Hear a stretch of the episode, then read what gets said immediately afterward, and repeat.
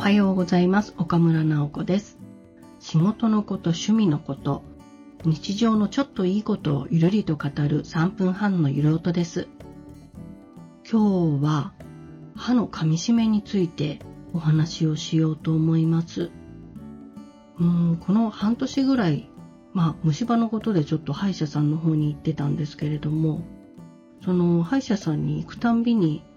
最初は多分歯科衛生士さんか、まあ、助手の方からいろいろ指導を受けるんですけれども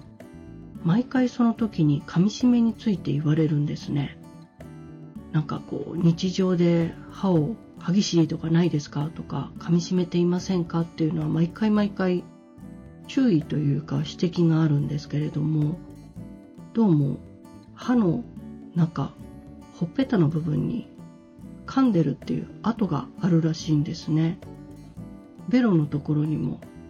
歯で噛んでる跡がある。で本当は歯は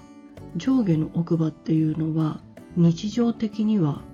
触ってないらしいんですよ。噛んでないらしい。物を食べる時だけ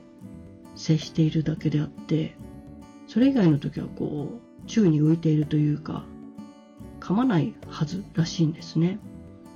でも私はそれがどうもずっと噛み締めをしているらしくって肩こりの原因になっていたりとかあとは、まあ、顔の筋肉がすごい緊張してますねとかそういうことを毎回指摘をされてました。であんまり自覚がなかったのでそんな言うほど噛んでもいないだろうとかそんなに噛むことが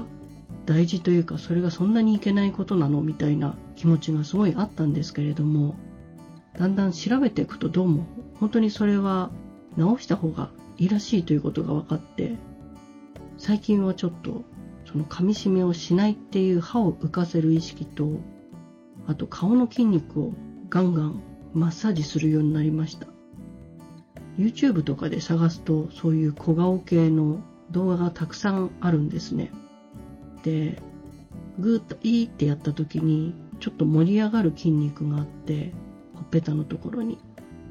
それをこう感じてそれが抗筋っていう噛む筋肉らしいんですけれどもそれをこうグリグリグリグリ揉みほぐすというか本当に凝りをなくすっていうことをやってでなんとなく顔のラインがちょっと下膨れからはちょっと卒業できたんじゃないかなと最近効果を感じ始めております。